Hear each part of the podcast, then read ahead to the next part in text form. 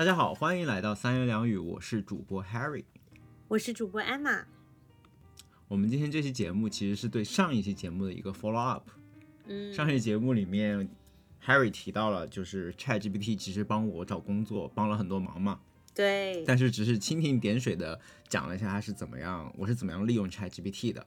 而这期节目呢，我们就想用一期节目好好的展开聊聊 ChatGPT 是怎么在日常生活中帮到我们的。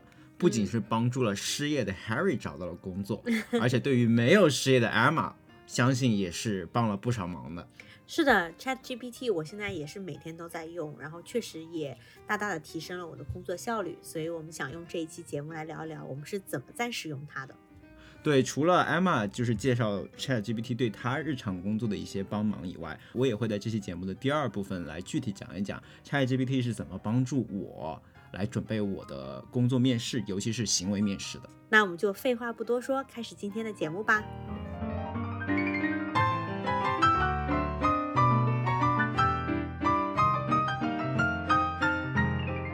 在艾玛具体展开讲讲之前，我有一个问题想先问一下艾玛啊，因为现在 ChatGPT 相当于是一个越来越流行嘛，然后很多公司也面临面临说我要怎么样。把 ChatGPT 整合到我整个公司的运行当中，包括很多员工，他们也亟待想用 ChatGPT 来提高自己的效率。但是公司一方面也会考虑到，说它会涉及到一些隐私的问题。所以我很好奇，你们公司、你们咨询公司对 ChatGPT 是一个怎样的态度？嗯，它是怎么样在操作层面来鼓励啊，或者说引导大家去使用 ChatGPT 的？我们公司总体上是抱着一种引导的态度的，因为其实现在咨询公司都是非常拥抱 AI 的，呃，包括我们公司在内，其实很多家咨询公司都跟这几个呃头部的 AI 公司啊，或者一些 AI 的研究机构啊，建立了这种战略伙伴的关系。所以说，我们从一开始就是一种比较 open mind 的这种一种态度，抱着一种非常开放的心态。当然了，这并不是意味着我们就可以随便怎么使用 Chat GPT 都可以。呃，我们公司确实是有一些非常严格的规定，比如说，第一，你必须用你的公司邮箱注册来使用，这样子的话，他们就有一个内部的协议，就是如果是呃我们公司的员工，他就不是训练他的那个公开模型。他就不会把我们的这个数据直接去 train 它的 public model，嗯嗯。然后第二件的话，就是你不可以在问他的这些问题或者给他的指令当中包含任何客户的这种敏感信息。所以我问他任何问题之前，我通常会把客户的名字就完全隐去，就用比如说 company A、company B 这样来 代替。对，嗯哼。OK。听上这里就已经有个小商机存在了，就是这个引入的这一步，其实也有很多 manual work 是可以自动化的，是不是？你们公司有开发这样的工具吗？帮员工更加容易的来去掉这种敏感信息？对，这是个非常好的问题，我们现在还没有。我现在 literally 就是非常 manual 的用 replace 这个功能来替换。Yeah，I see。OK，那接下来我们就请 Emma 来。就是仔细跟我们分享一下他在工作中是怎么样用 ChatGPT 提高效率的吧。尤其是对于我这个就已经没有工作两个月的人，我更加好奇，我之后重新回到工作岗位上，可以怎么样用 ChatGPT 来帮到我？嗯。首先呢，我先说一下我们的这个工作性质，因为咨询顾问嘛，其实本质上就是一个做 PPT 的人。那我们这个 PPT 里面呢，就有大量的文字，对不对？我们其实本质上是一个，嗯，用图文的方式来展现一些概念啊、理念的人。那么，在文字这个方面，很明显，ChatGPT 就可以对我们有很大的帮助。然后我主要的应用场景呢，其实是两点。第一个呢，在一些情况下，我需要把这种文字非常多的 PPT，把它变成文字非常少的 PPT。这种情况通常是因为我的新的受众，要么是一在一个人非常多的场合，比如说，嗯。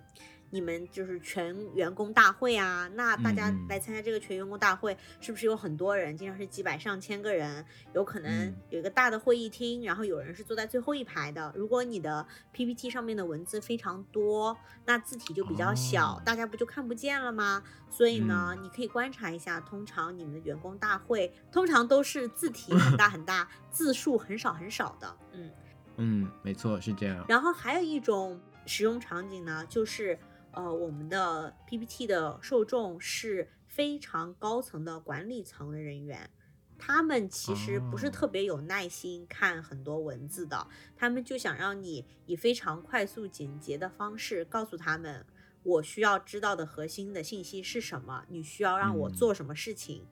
嗯，在这种情况下呢，PPT 也需要比较简洁，所以我通常会给 ChatGPT 一个指令，就是我现在有这些内容，比如说我现在有十个 bullets，每个 bullets 都很长。那请你帮我缩减成五个 bullets，然后我希望每个 bullet 比较的 brief，比较的简短。OK，这里我有个问题啊，你说把比如说十个 bullet 变成五个 bullet，那你是希望他用这五个 bullet 来概括十个 bullet 呢，还是从十个 bullet 挑出五个最重要的 bullet？我觉得这是有区别的，对不对？对，呃，通常它都是概括这十个 bullet。OK。这也是你通常的 use case 吗？对，这也是我通常的 use case。如果像你刚才说，比如说给 CEO 汇报，你要提供最精炼的信息的话，这个时候你可能是需要丢掉一些信息，而不是说把所有信息都囊括进来，对吧？这个是不是就 ChatGPT 就更加为难一点？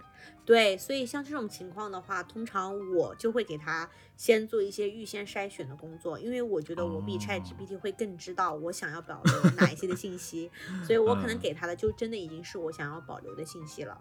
对，嗯，所以这个是我的第一个使用场景，就是一个简写，对吧？一个简写工作。对对对，然后呢，我的第二个使用场景其实就是。更加的帮助我做一些内部的沟通，那也就是帮我写 email，帮我写电子邮件。嗯嗯，其实有的时候呢，呃，我大概知道我的电子邮件里面就需要提这三件事情，但是如果我跟发邮件的这个人不是很熟，我需要说一些比较客套的话的话，我就会让 ChatGPT 帮我写一封比较正式的、比较客套的邮件。嗯，OK，所以这一步，我想知道你这个邮件这个用使用 ChatGPT 功能是已经。整合到你们公司所用的邮件的客户端里面了呢，还是你需要，还是要打开 OpenAI 的那个网页去撰写邮件，然后再复制过来？是的，我还是需要。呃，像所有人一样去 OpenAI 的这个网站去打开 ChatGPT 来做这件事情，但是我们不是知道那个微软它已经把很多这种功能，呃，会慢慢慢慢整合进 Outlook 啊，整合进 PPT 啊，整合进 Word 文档啊里面等等等，所以我们也是非常期待将来看这个技术会怎么样的发展，可以帮助我们更加的简化我们的用户体验。OK，而且就在上一周，不是 Google 他们也发布了最新的产品大会嘛？它也加入了这个 Smart Composer 的一个功能，相当于是你给它一句话，它就可以帮你写成邮件，甚至它还可以通过一键的方式去把这个邮件写得更长或者写得更短。嗯哼，同意。嗯，其实大家不知道注意到没有，在比较早之前，大家使用 Gmail 的时候，其实它就已经会。帮你建议你下一个词，甚至下一个啊，对，对你只要使用 Tab 键就可以打出他建他建议的那个词。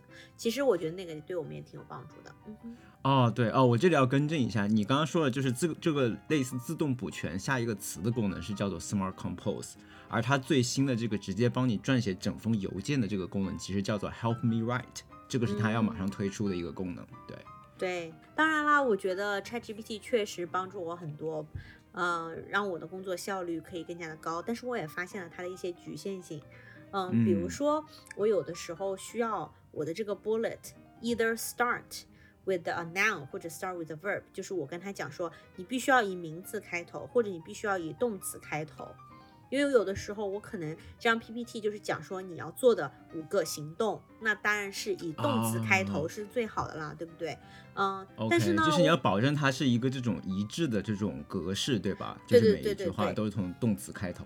对，就比如说这句话一定要 start with emphasize A B C，然后然后或者 prioritize X Y Z，我可能就需要这样子一种句式。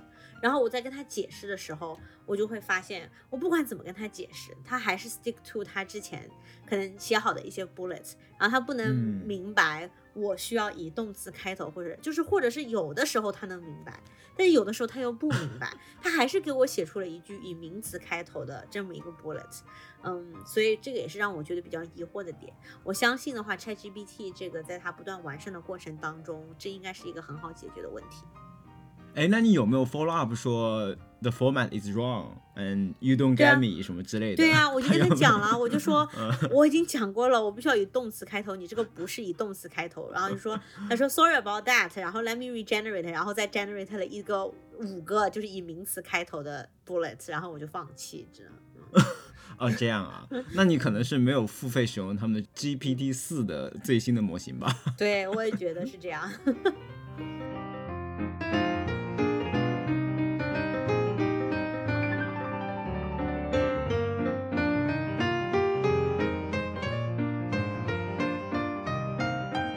OK，那刚才艾玛讲了很多这个文字相关的工作啊，那我相信你也会有一些场合需要使用到图片啊或者表格，那像这种 use case 是不是也有用到 ChatGPT 呢？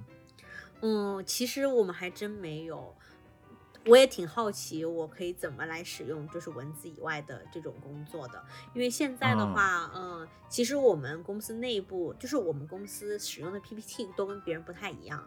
就比如说我们 PPT 里面有一些特殊的按钮，然后你点开之后就有很多很棒的一些图片啊，我们就可以直接用了。这样子其实就是已经是挺方便的。但是我相信，如果有 AI 的帮助的话，我可能给他一些指令，他能帮我选出最好的图片或者最适合这张。PPT 的图片，那我相信也是很有帮助的。但是我 so far 不知道它有这种功能。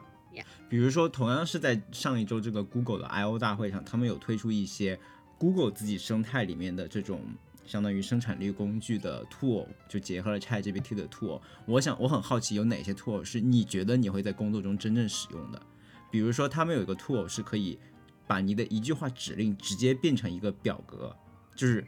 完全从空白处变成一个表格，比如说我说我想要一个这个遛狗这个生意的一个表格来记录不同的客户以及他们的需求、时间以及 pricing，然后这些价格这这种信息都要给我囊括进去，它就从无到有的生成了一个表格，然后你可以在这个基础上继续的去改进，像这是一个他们的表格工具，你觉得这个用处大吗？对于你的工作？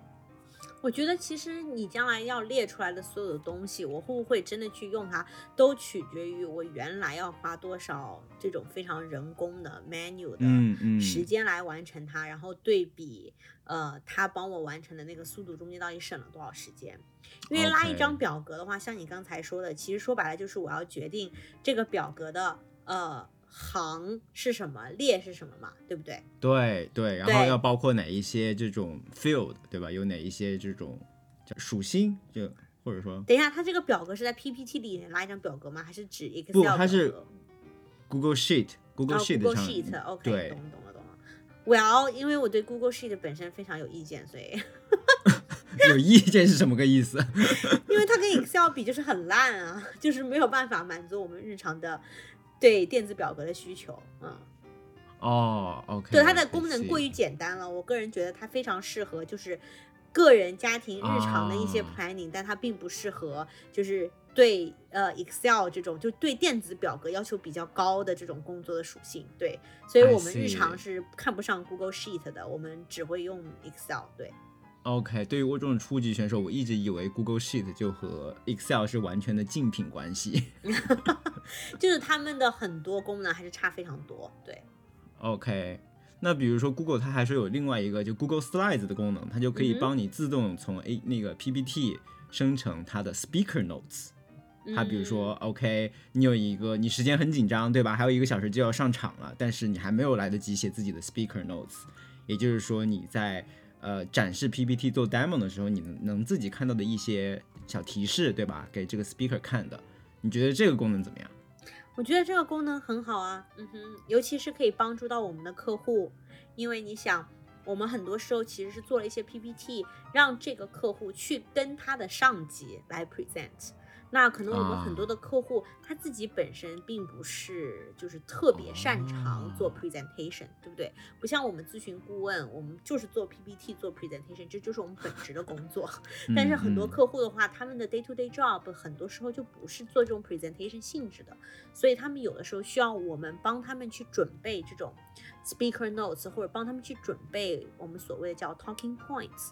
嗯，所以呢，这个其实又回到了这个是一个。呃，ChatGPT 可以说是非常核心的一个功能，就是在文字这个方面去打磨一个非常好的这种段落。嗯嗯，这个很有意思，因为我觉得我完全没有想到 Speaker Notes 也是是可以给客户来准备的。嗯哼，你以为呢？你以为每一个 CEO 在上面侃侃而谈都是他自己想出来的吗？No No No，他说的东西可都是。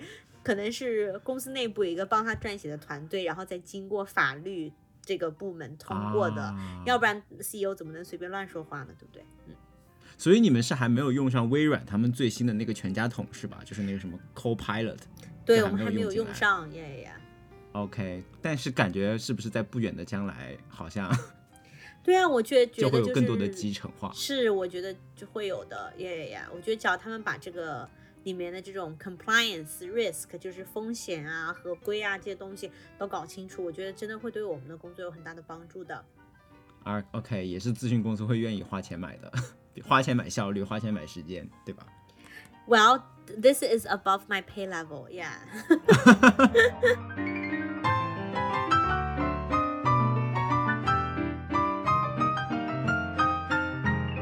OK，Harry，那我聊完了 ChatGPT 对我的日常工作有哪些帮助？我其实挺想问问你，ChatGPT 到底给你写出了多么牛逼的行为面试的问题，让你可以成功上岸？OK，那我接下来就来讲一讲啊，因为毕竟 ChatGPT 出来的时候，我的工作已经没有了，所以呢，它帮到我的更多的是在这个找工作的环节，尤其是在帮我准备行为面试的环节。对，我觉得接下来呢，我可以用三个例子来跟大家来 go through 一下，就是 Chat GPT 是怎么帮到我了。然后这三个例子里面，我也会穿插到一些我使用了这么久 Chat GPT 以后总结出来的一些，让 Chat GPT 能更好的帮我回答行为面试的一些小技巧，就是一些提问的技巧。这个我觉得确实是，我也挺好奇的，因为我有的时候就是觉得，我为了给他写一个指令，花的时间就比我自己写的还要多，你知道吗？有的时候就觉得，其实那指令写写着，我就叫啊，还是我自己写吧啊。所以在这个方面，我也挺好奇的，可以跟你探讨一下。嗯，对啊，写指令其实现在都已经成为一门学问了嘛，甚至大家都说现在最好的职业就是 prompt engineer，就是。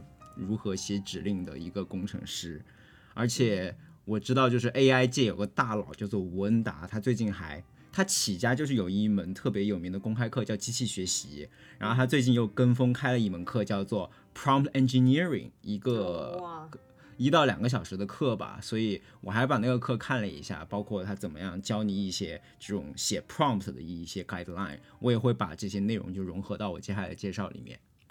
嗯，很棒很棒。OK，然后我可以首先声明一下，这三个问题其实是从我过去两三个月的面试经历里面，我估计一共被问到了可能会有将近一百个这种不同的行为面试题吧。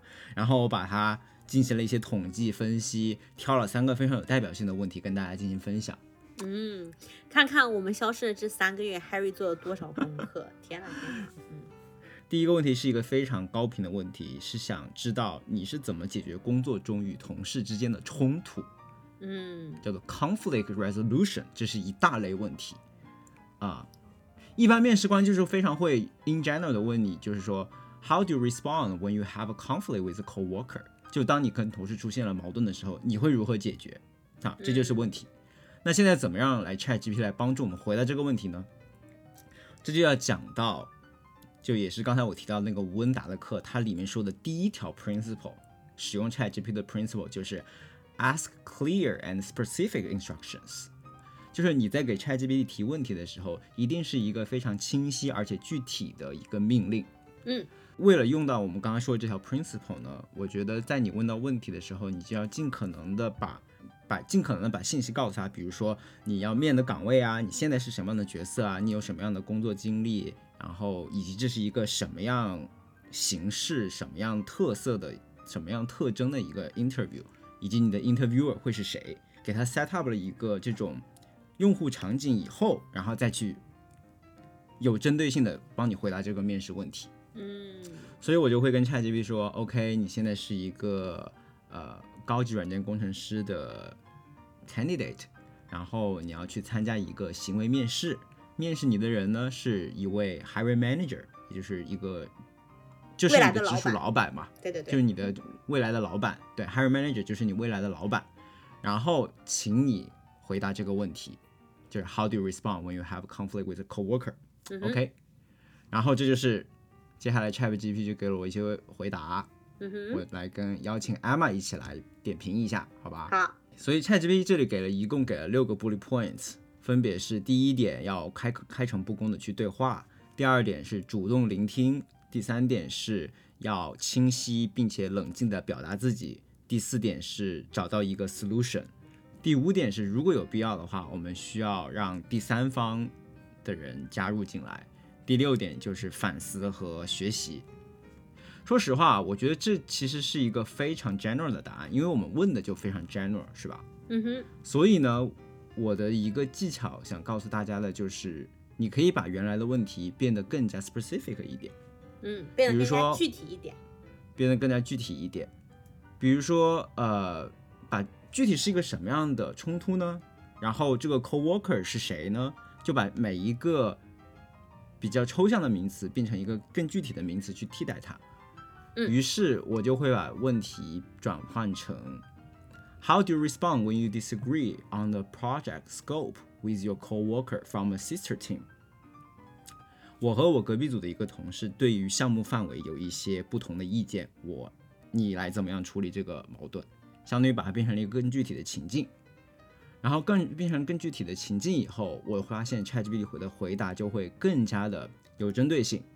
他这次给出了七个 bullet point，然后这七个点分别是：第一点说我要知道这个问题的本质是什么，这个不同的意见它的根源在这里，到底是由于这个项目的总体目标呢，还是这个时间线呢，还是这个项目我们可以使用的资源，还是什么其他的什么原因导致了不同意见的产生？我觉得这个说的还挺好的。然后第二点就是，同样也是要保证一个非常沟通的交流。我会来 set up 一个 meeting 和我的这个同事来继续的讨论我们的意见到底不同在哪个地方。然后第三点呢，就是要倾听，然后表示出自己的同情心。第四点就是非常清晰的表达出你自己的观点是什么样的，为什么你觉得你们团队的这个方向或者说这个方式。是最有利的，同时会用一些数据啊和一些过去的经验来佐证你的看法。然后第五点就是要积极的合作，双方的意见都已经被听到了以后，我们会一起来合作，产生一个双方达成共识的一个解决问题的方式。然后这里面就会包括脑爆一些有可能的这种。妥协方式啊，比如说你退一步，我退一步啊，包括怎么样把我们两个不同的 A、B 两个不同方案可以 merge 成，可以说融合成一个新的方案啊，或者说我们是不是可以，呃，把第三方叫进来，来帮助我们达成一个共识。然后第六点就是把我们达成的共识给记录下来，因为有了这个记录的文本以后，我们可以，呃，确保一个非常透明的交流过程。也是减少之后再出现类似的意见相左的情况的一个概率。然后最后第七点就是 follow up，就是要跟进，在这个会议开完了以后，我们会跟进对这个新方案的一个实施过程，然后确保双方对于这个新的方案以及它未来的走向啊、进度啊、新的时间线都是满意的。然后这就是 ChatGPT 的一个修改版的答案。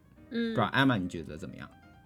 我觉得当然是你现在修改了这个问题之后，它肯定是比第一版本的那个回答要更加的具体一点。但是总体来说，可以说这两个版本对我来讲都可以总结为正确的废话。嗯，但是呢，我觉得它的帮助点是在于，当你可以走进面试的时候，当你去使用你具体生活中真正的和你朋同事有一个争执或有一个冲突这么一个例子的时候，你可以去用他给你的这个回答来指导你写的这个故事，然后确保这个故事里面可以有，就是他说的触及到他说的这些点，比如说你们怎么。有一个良好的沟通啊，你怎么就是去倾听他的诉求啊？然后，而且我觉得他其实有一个点，我之前没有想到，就是他都是之后就他的两个版本里面的最后一点，都是说你要去反思和学习，或者你要去跟进等等等等。这个的话，我觉得其实是，嗯，我并不觉得它是一个所有人都知道的废话，可能是很多人其实反而会漏掉的。然后你可以在你的故事里面添加这个部分，嗯。对，我觉得它的价值更多的就是它提供给你的这个 framework 这个结构，对吧？嗯哼。但是具体每一点，你可以其实可以自己塞进去更多的肉，也就是更多的论据和你自己的真实的经历。对，但是我不觉得你真的是可以去面试的时候就直接就说他的这个七个点，说哦，你要先 先对找到这个问题，然后我们要开诚布公的讨论，然后我们就就这这样子是不行的耶，嗯。对，所以你是说我可能还需要把它润色成一个更加自然的一个回答，对吧？对，因为大家喜欢听的是故事嘛，而不是你跟我讲就是五点你要做这样做的一个正确的废话。嗯，对。那当然每因为每个人都会说哦，我觉得要解决冲突就是要开诚布公的聊一下，我觉得就是要理解彼此的需求啊，我觉得这应该是每个人都会回答的嘛，对不对？那么面试说白了不就是需要你从面试者当中脱颖而出吗？那如果你回答每一个人都能回答的，那就没有达成这个可以脱颖而出的目的，对不对？对对对，对你去面试，并不是你的目的，并不是回答面试官的问题，你的目的是我要在众多回答问题的人当中回答的更好。嗯，但是我觉得就是回过头来，我觉得从这个 framework 角度，它是很好的帮你开启了你的准备。对我同意，对吧？因为有的时候我可能说，OK，我知道我要讲这么个故事，然后我也知道我要去回答这么一个问题，但是我可能不知道从何而开始来整理我的回答，然后让我的整个回答更加有条理，更多的去满足一些呃得分点。嗯哼，非常同意。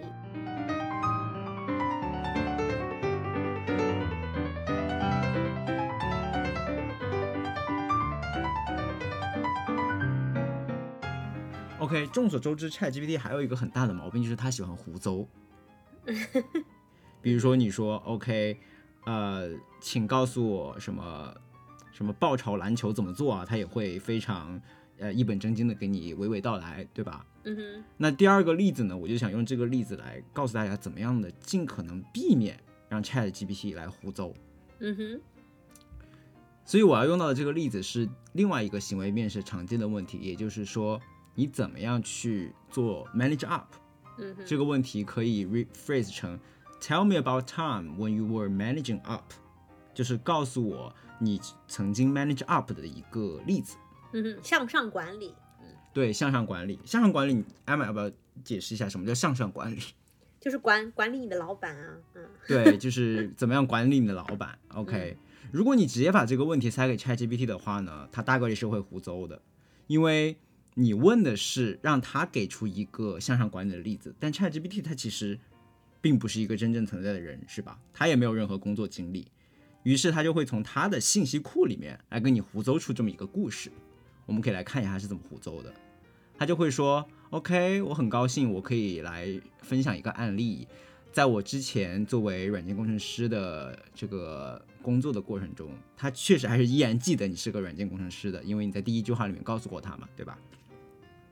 他说我曾经做了一个项目，是要实现我们这个应用架构里面一个非常重要的改变啊。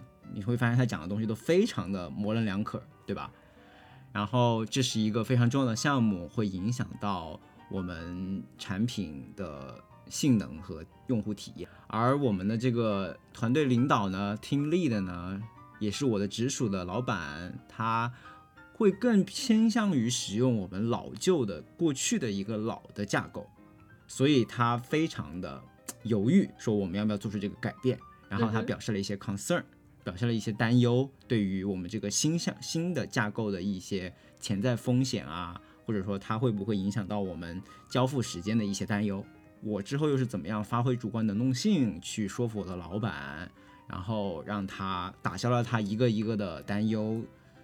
同时，我们就是坐在一起，然后，呃，倾我会我是如何的去主动的倾听，然后怎么样去，呃，问他一些更多的问题，去了解他的担忧，然后，最后我准备了一个非常详细的 PPT 来向他展示我们这套新方案的各种好处，以及他对我们团队的一些好处，然后最后，相当于就是。然后最后就达成了共识，说服我的老板决定去推出这个新的架构。好，这就是 ChatGPT 编的一个故事。嗯哼。所以如果是这样的话，其实这个答案对我来说用处几乎是没有的，对吧？因为我并没有这么一个故事。嗯哼。然后他提到了一些重要的点，也不是特别的清晰，不像刚才上上一个问题答案，它有几个 bullet points 可以供我去参考，供我去填写我自己的答案。那这个时候呢，我就会建议你怎么样去做一个改写呢？就你要尽量的去考虑到说，ChatGPT 它是没有办法提供一些个人的经历的，它更多的是提供一个框架，或者说提供一些 guideline。所以这个时候我就会把问题改写成：What are some best practice you did in the past experience to manage up？在你过去的工作经验中，你有过一些什么样比较好的经验来？去管理你的老板，我觉得这个是 ChatGPT 它可以很好的回答的。它可能就是会更好的从互联网的知识里面总结出一些大家讨论的管理自己老板的一些好的建议或者好的一些经验，对吧？一条一条的给你列出来。是的。然后果不其然，你这么改了以后，它就是跟上次一样的，又给出你六个 bullet points。第一点，去了解你的老板的这个期望以及他的沟通的他的沟通的风格方式是怎么样的，因为不同的老板会有不同的偏好的交流方式以及对任务的不同的期待，所以你要首先去了解这些呃基本信息。第二个呢，就是要主动的去沟通，要一直告知你的老板你现在工作的进度是什么样的，尤其是一些非常。呃，紧急，然后对时间很敏感的项目，你们要经常合理的去沟通。然后第三个呢，就是要多发挥你的主观能动性。当你发现有一个潜在的机会是能帮到你们的组啊，或者说能是成为一个项目的高光的时候，你要主动的去提出一个计划，然后主动的和你的老板进行交流，来发掘这样的对于团队来说的潜在的机会。呃，第四点是积极的给你老板提供一些反馈，不管是。呃，好听的呀，还是一些呃需要改进的团队里面需要改进的一些建议，啊，这些都是为了能促使一个更加高效率的一个工作关系。第五点呢，就是寻求建议和学习。因为老板是一个很好的学习资源的一个来源，利用它给你提供一些支持，不管是职场上的建议啊，职业发展的建议、升职的建议，还是对你目前工作的一些改进和就是学习的方向的一些建议。然后第六点呢，就是利用你的老板去了解到公司层面更 high level、更大的一些目标，这样能帮助你去。呃，去这样能去帮助你把自己的个人小目标和公司的大目标进行一些对齐。对，嗯，就给出了六点建议。阿玛要不要再来评价一下？虽然我知道你可能会继续的认为它又是一些正确的废话。呀，我是其实想点评一下你刚才真的很不容易的用就是中文翻译过来，而且还使用了大量的互联网黑话，什么对齐什么都来了，真的很不容易。我们在此要给 Harry 掌声。嗯哎，我觉得我应该就让 ChatGPT 产生中文回答的。对，但是其实我觉得讲的还不错啊，尤其是就是最后一点，当我们去向上管理的时候，其实要去了解到底在他那个 level，在他那个级别，他看到的他的目标和在我们这个级别这个小目标是不一样的。有的时候向上管理的前提是你先要知道，在他的那一层更广阔的、更高的一个高度的这样一个情况下，他的目标是什么？这样肯定会对你有很多帮助。我觉得 again，就像我我们之前讲的，我觉得他其实是提供了一些很好的思路的。然后通过这些思路的话，你就去找到你现实生活中的一些例子，然后去各个击破他之前讲过的这些点。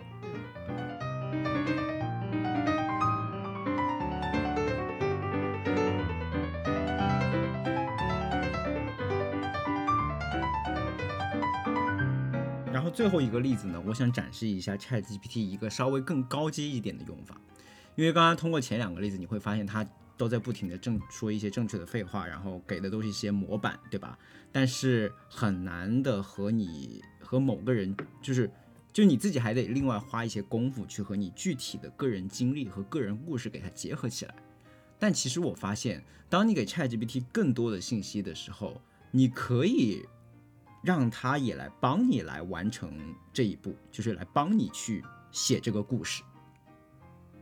怎么做到呢？就是说你要给他提供更多的信息，不仅提供了你的这个面试相关的信息，你还要告诉他说：“OK，我想用一个这样的例子来回答这个问题，以及我想在我的回答里面呢，能触及到这些得分点，而这些得分点往往就是关于。”你所面试的这些公司，它有一些核心的价值观，对吧？是希望你在行为面试里面被提到的。这一点啊，其实不是我臆想出来的，而是真的有 HR，就是他在给我打电话，然后帮助我准备面试的时候，他就会告诉我说，你要去我们的网站上看一下我们的核心价值观，然后在你回答 behavior question 的时候，如果你能回，你能提到这些核心价值观，一定会很加分哦。他会。非常明确的告诉我这一点。好的。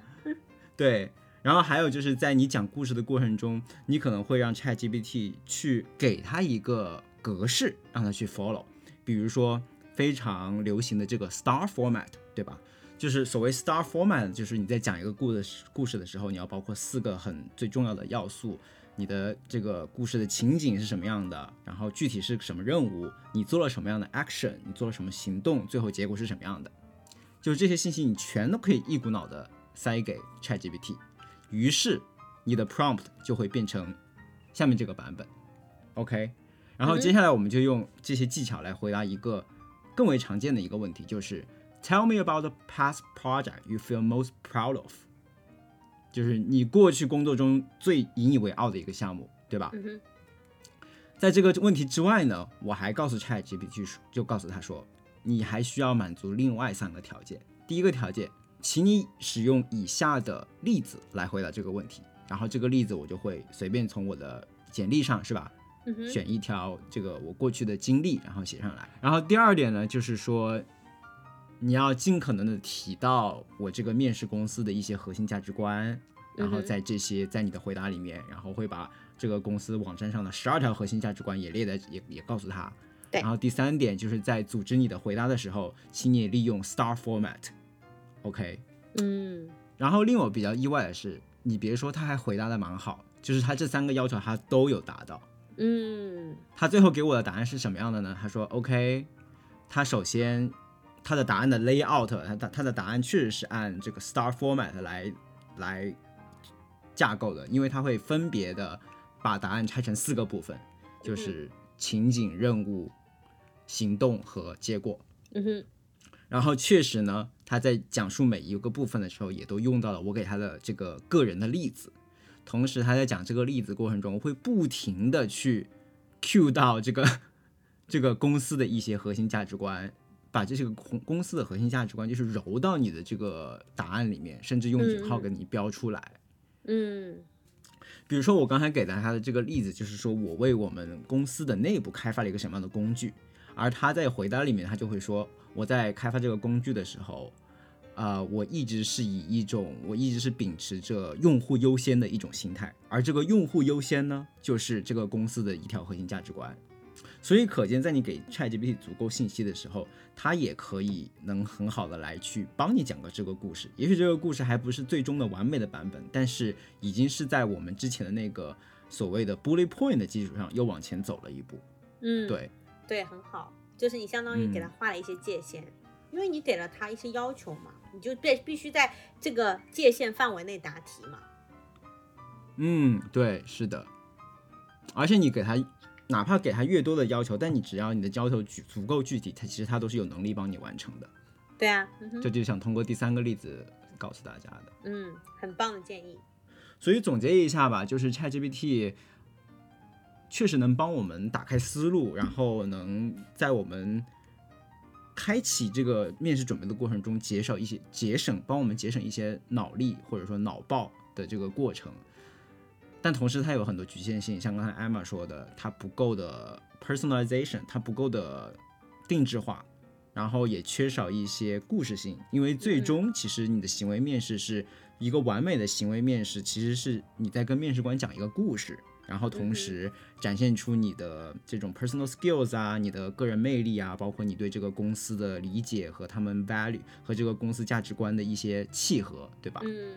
对，所以说 ChatGPT 它给的答案肯定对于真人来说还是有一些差距的，这也是为什么我最开始在跟艾玛一起准备这个节目的时候，艾玛看到了这些面试问题，她说：“那我给的答案肯定能比 ChatGPT 好太多太多。” 嗯，不是夸张哦。所以其实，在准备这期节目的过程当中，我和 Harry 反而有点心痒痒，决定我们要。将来再出一期节目 来讲一讲，我们作为真人，结合我们的工作经验来怎么回答一些常见的行为面试的问题，给大家提供一点我们的这种思考。嗯嗯，我发现我们就是在不同老坑还没填完，然后新坑又填了一堆，对不对？用新坑填老坑，这叫 对这种感觉也。对，OK，这就是我们这期节目的分享。然后，当然了，我们这期节目有一定的局限性，因为我们只介绍了 ChatGPT 这一这一个产品的一些体验。像现在国内也有特别多的国产大模型啊，也都追了上来。所以我很好奇，如果听友们有在国内有用到一些国产大模型的体验啊，包括 Tips 啊，也欢迎在评论区分享给我们，可以跟我们一起交流。那我们就进入 Pick 环节吧。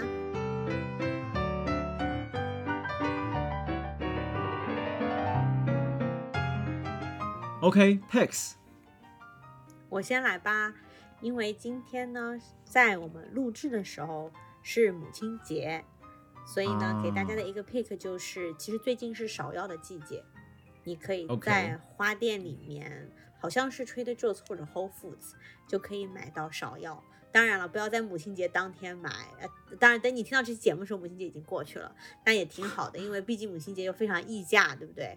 呃，你可以在 母亲节之后买这些花，都会比较便宜。嗯，OK，又是一个消费降级的建议，哈哈哈。那 Harry 呢？我今天的 pick 呢是一个清理邮件收件箱的一个小妙招。哇，非常需要！我每天就是那个收件箱都一百封这样子。就是因为我发现很多人他的邮件通知动辄都是三位数、四位数，非常可怕。然后对于我自己呢，我也是一个，就是有那个强迫症，一定要点点掉每一个通知红点的人，你知道吧？所以我就很心烦，因为我发现邮件是我所有使用的 App 里面，它的通知积累最快的一个。嗯，就它很容易就爆掉，就是那个红点数就突然变到，呃，很很很很大的一个数字。对，而且这里我还稍微插一句，我还专门去 search 了一下。它那个通知数字的上限是多少？然后我就稍微看了一下美国这边的贴吧，就是真的有人尝试，就一直不去点开那个通知，然后最后看到那个通知可以达到一百 K，也就是十万，就是你它可以显示十万条未读邮件，然后在那个红点里面。我后来直接把至少像这种不重要的，就是我个人邮箱，就不是工作邮箱，就是 Gmail 这种的。我直接把那个红点的那个功能给它 turn off 了，那你就完全收不到通知了呀，你就只能自己主动的去查是吧？啊，你就已经放弃了是吧？我就已经放弃了，就是放弃。OK OK，其实这个小妙招很简单，就是用好这个 email 的 filter。哦。因为我相信，其实大家在入职的时候，在工作里面，起码在我工作的时候，我工作第一天，就是在做一些那种培训的时候，他就会告诉你，你一定要 set up 好你的 email filter，要不然你很容易就 lose track，对吧？